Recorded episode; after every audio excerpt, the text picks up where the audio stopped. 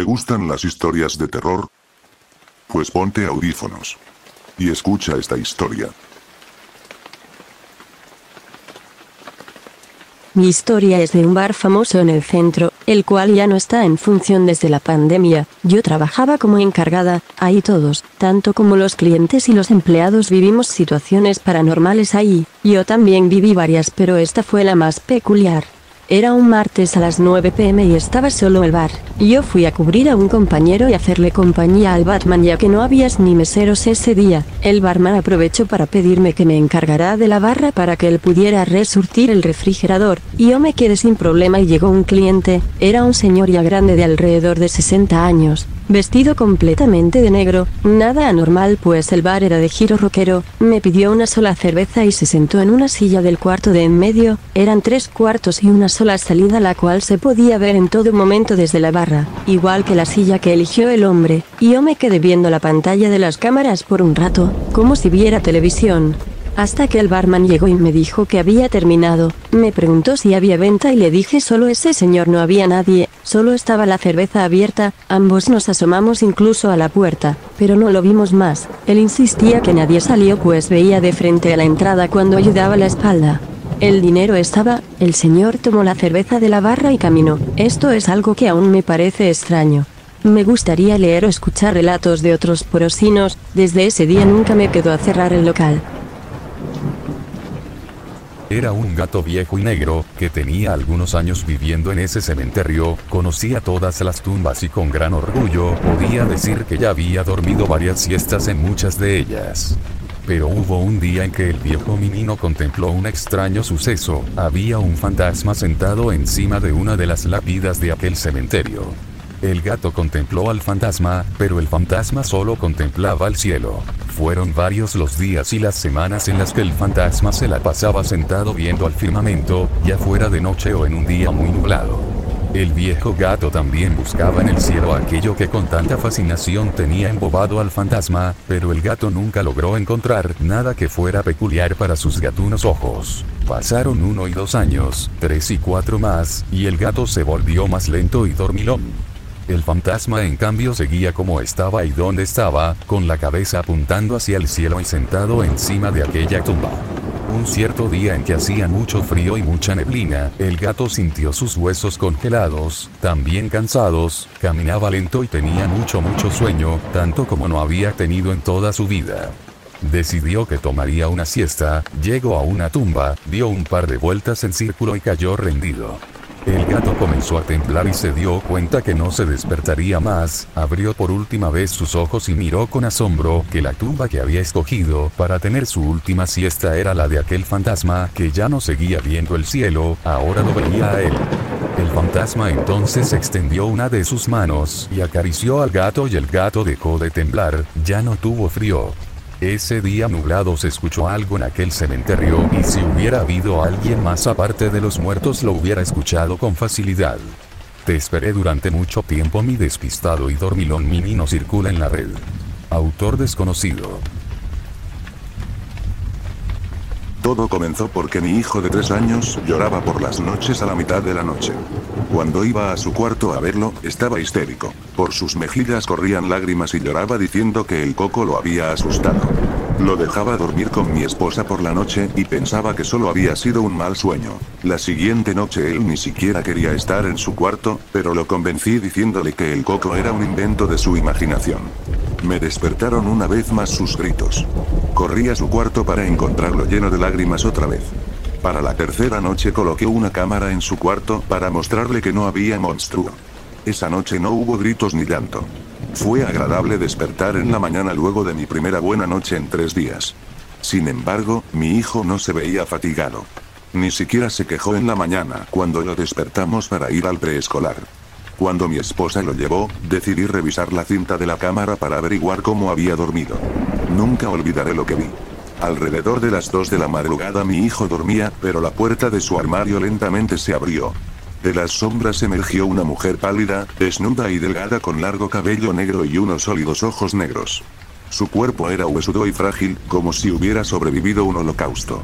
Cuando se volteó, pude ver su espina que sobresalía de su espalda como si fuera un dinosaurio. Acercó sus manos anormalmente grandes a la cama de mi hijo y cubrió su boca. Él intentaba gritar, pero no podía.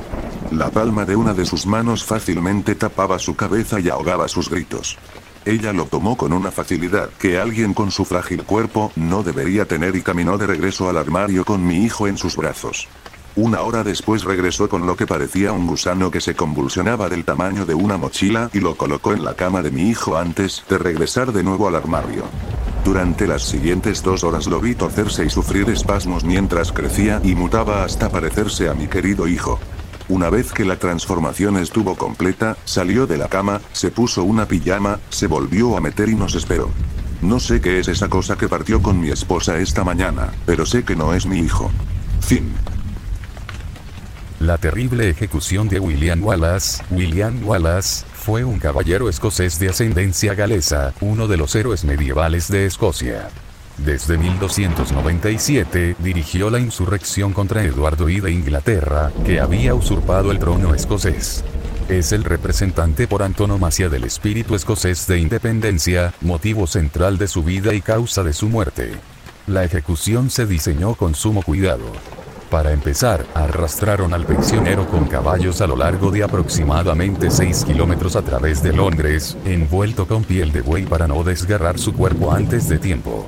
En el campo de ejecución en Smithfield, lo ahorcaron como asesino y ladrón, cortando la cuerda antes de que muriera. Luego lo mutilaron y le sacaron las tripas, todavía vivo, por traidor a Inglaterra. Echaron su corazón, hígado, pulmones e intestinos al fuego, como castigo por los sacrilegios que había cometido al saquear bienes eclesiásticos ingleses. Por último lo decapitaron.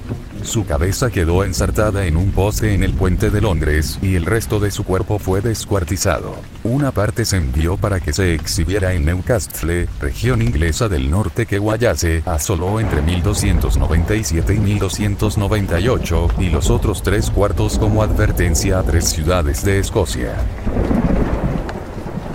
La primera que les contaré no es tan aterradora, más bien se trata de un don que tengo por así decirlo, y que hace unos días terminé por aceptar ya que no es la primera vez que me pasa, sin embargo me había negado a aceptar. Pues verán, en el año 2000 más o menos un tío materno fue diagnosticado con cáncer de páncreas, y bueno, los que hemos perdido familiares por esta enfermedad sabemos lo mal que la pasan quienes la padecen. Para ese entonces yo tenía como 12 o 13 años, resulta que un día soñé que mi tío venía a visitarnos, lo veía muy bien, muy repuesto, nos sentábamos en la sala a platicar y lo único que recuerdo que dijo mi tío fue, ya estoy bien, y me voy a ir de paseo un tiempo. A los días de esto nos avisan que estaba internado y muy grave, ya nadie pudo verlo ni despedirse de él, ya que a los dos días de estar internado desgraciadamente falleció. Esta fue la primera vez que me pasó esto y como era niña aún cuando se lo platiqué a mi familia nadie me creyó. Años después teníamos una vecina a la que siempre fuimos muy allegados, mi papá la quería como una segunda madre, un día enfermo y la llevaron al hospital, de igual manera una noche soñé que yo estaba en el balcón de mi casa y ella iba caminando por la calle, yo la veía y la saludaba, le preguntaba que cuando había salido del hospital y que cómo estaba, al igual que en el sueño con mi tío, ella me decía que ya se sentía bien, que ya se había recuperado y que nos veíamos luego, pues ya se tenía que ir. Al otro día nos avisaron que mi vecina había fallecido, esto fue un 10 de mayo. Y por último, en la casa donde vivo con mi familia rentamos viviendas, una vecina mía que lleva rentando 7 años, aquí tenía una pequeña con leucemia y digo que tenía porque desgraciadamente la pequeña perdió la batalla, y como las últimas veces me volvió a pasar, que días antes de su fallecimiento la soñé con esa alegría que la caracterizaba y con esa gran sonrisa que siempre tenía, cabe mencionar que la última vez que la vi fue hace un mes pues la tenían que internar para recibir su tratamiento, bueno pues soñé que la veía en el patio de la casa jugando y me saludaba y muy contenta, me decía que ya no tenía leucemia, que ya estaba curada y que estaba contenta porque ya no iba a sufrir más, como dije desgraciadamente este angelito se nos fue días después, por eso menciono que hasta ahora estoy segura que las personas allegadas a mí siempre se vienen a despedir antes de irse. Para mí esto es algo muy triste, pues por estas experiencias sé que cuando tengo este tipo de sueños es porque ya no veré más a mis seres queridos, espero les guste mi relato comunidad y espero poder compartir otras cuantas experiencias que he tenido, gracias por tomarse el tiempo de leer y por su atención. El caso de Andrea Gómez. Algunos habrán leído o oído la noticia sobre el suicidio de Andrea Gómez, una chica de solo 15 años. Andrea era una chica muy alegre quien luego de leer el periódico corrió a la gasolinera más cercana, llenó un galón de gasolina y en medio de la calle se bañó con ella y se prendió fuego con un encendedor la mañana siguiente al 31 de octubre. Lo que más inquietó a quienes la conocieron fue que siempre pareció una chica feliz, su madre afirma que estaba comiendo y riendo con ella, y luego de tomar el periódico, que ella aún no leía, su hermosa sonrisa se transformó de golpe en una expresión de horror. También mencionó que su hija salió corriendo con el periódico en mano, por lo que ella no supo cuál era la noticia que la había perturbado tanto. La mitad del periódico estaba lleno de noticias de robos, estafas y homicidios, aunque eso era algo cotidiano en la ciudad, sobre todo en las últimas dos semanas. La policía por obvias razones lo catalogó como suicidio y no se hicieron investigaciones al respecto, contrario a lo que quería su angustiada madre, quien no creía a su hija capaz de quitarse la vida por decisión propia. La madre de Andrea decidió investigar por sí misma. Dicha investigación concluyó tres días después con el suicidio de la madre, quien se ahorcó en la habitación de su hija. Debido a la presión de los medios y de la comunidad por ambos suicidios, la policía debió investigar los casos. Supieron que la madre estuvo dos días interrogando a algunos amigos de su hija, aunque todos le dieron la misma respuesta, nadie sabía por qué lo había hecho, y nadie lo esperaba, pues parecía una chica alegre. Supieron que el tercer día la madre había buscado en la habitación de su hija algo que le diese una pista. Encontraron algunas cosas que habían estado a los pies de la madre cuando se ahorcó. El diario de Andrea y el periódico del 1 de octubre, día en que Andrea se suicidó. Al examinar el diario de principio a fin, se encontraron cosas completamente normales para una chica de su edad, al menos hasta las dos semanas anteriores a su muerte. Esas últimas dos semanas había dejado de escribir dos o tres páginas al día como antes, para escribir pequeños párrafos cada día. Esto fue lo que encontraron las últimas dos semanas. 15, octubre, 2018. Ayer vi una película de terror sobre un grupo de chicas que juegan con una ouija, no he dejado de pensar en eso, tengo mucha curiosidad. 17, octubre, 2018. Ayer jugué con una ouija que hice con madera. No pasó nada sorprendente. Aunque creí escuchar una respiración detrás de mí y sentir el roce de una mano fría en mi espalda, pero debió ser mi imaginación. 18, octubre, 2018. Ayer tuve un sueño muy extraño, estaba en una casa que no conocía, parecía abandonada. Tenía puesta mi pijama. Escuché horribles gritos y vi algo horrible, presencié lo que me pareció un sacrificio satánico. 27, octubre, 2018. No había escrito más porque no encontraba mi diario, algunas cosas desaparecen en mi cuarto, aunque puede que solo las deje en otro lado y lo olvide, ya no sé. He seguido teniendo aquellas horribles pesadillas, aunque cada día son peores. Siempre sacrifican a una mujer más joven, la última parecía de mi edad, y cada día aparezco más cerca de la víctima. 28, octubre, 18. Estoy muy cansada, desde que tengo las pesadillas siento que no duermo bien. Ya que me esa maldita ouija. Cada día me cuesta más parecer alegre, algo dentro de mí me dice que no debo contarle a nadie lo que me pasa, creo que me tomaran por loca.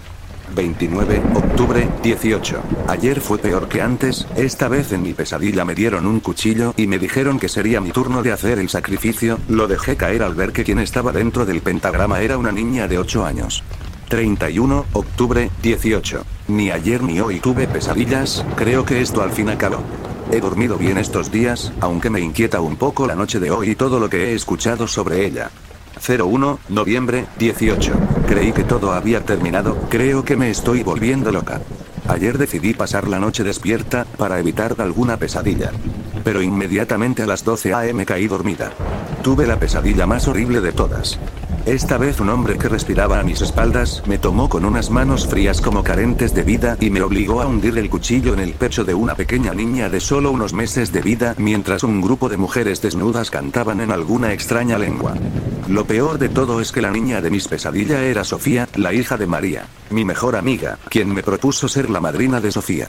Además me desperté con una pijama diferente a la que tenía ayer, creo recordar que me la cambié en la pesadilla, pero eso no explica por qué lo hice en la realidad. Esas páginas del diario preocuparon a los investigadores, más aún cuando leyeron el periódico que la joven había leído antes de correr en busca de su final. En una de las páginas estaba la noticia sobre el hallazgo del cadáver de la pequeña Sofía Torres, quien había sido encontrada en una casa abandonada. Un grupo de policías entró por la fuerza a la casa luego de recibir llamados por gritos durante la noche.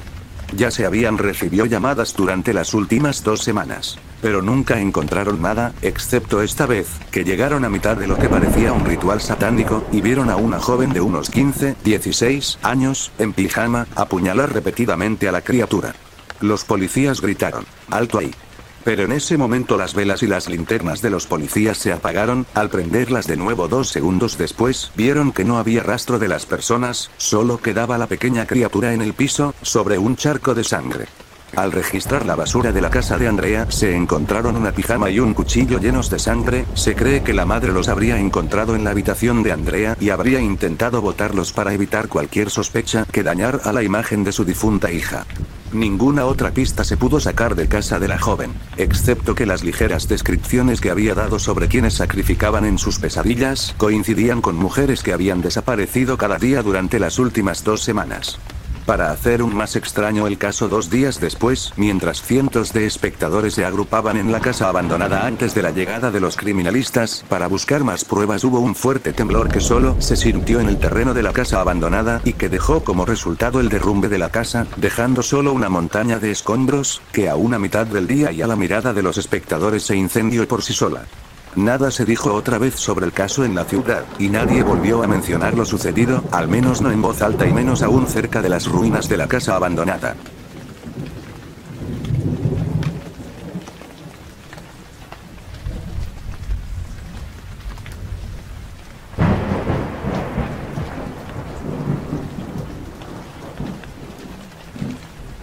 En la Ciudad de México hay un desolado rincón donde parece que el acelerado ritmo de la capital no atraviesa sus muros y el tiempo se ha congelado en el pasado, junto a todas aquellas personas que lamentablemente murieron en el hotel abandonado llamado La Posada del Sol.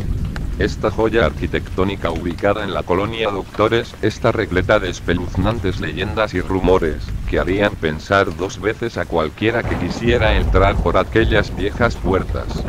La primera leyenda es sobre los fines para lo que fue construido este edificio, pues se dice que fue para realizar rituales satánicos, porque el arquitecto y dueño del lugar era un aficionado de las ciencias ocultas.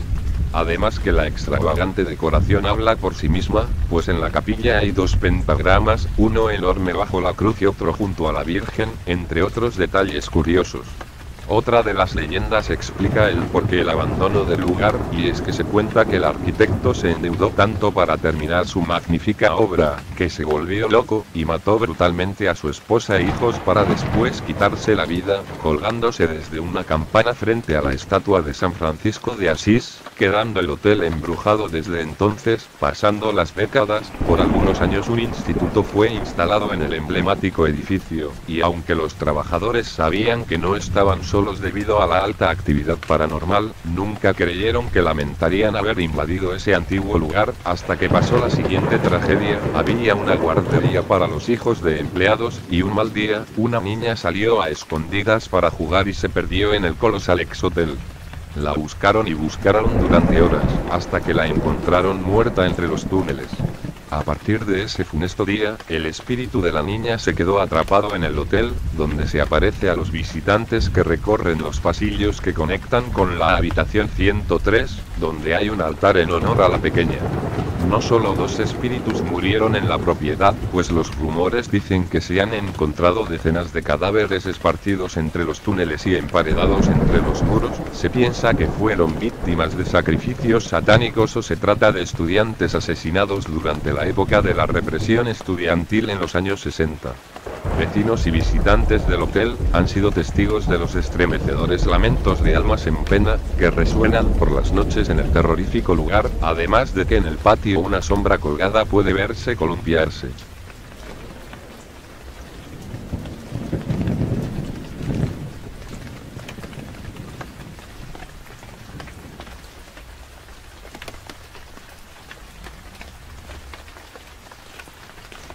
Si te gustaron las historias dale me gusta.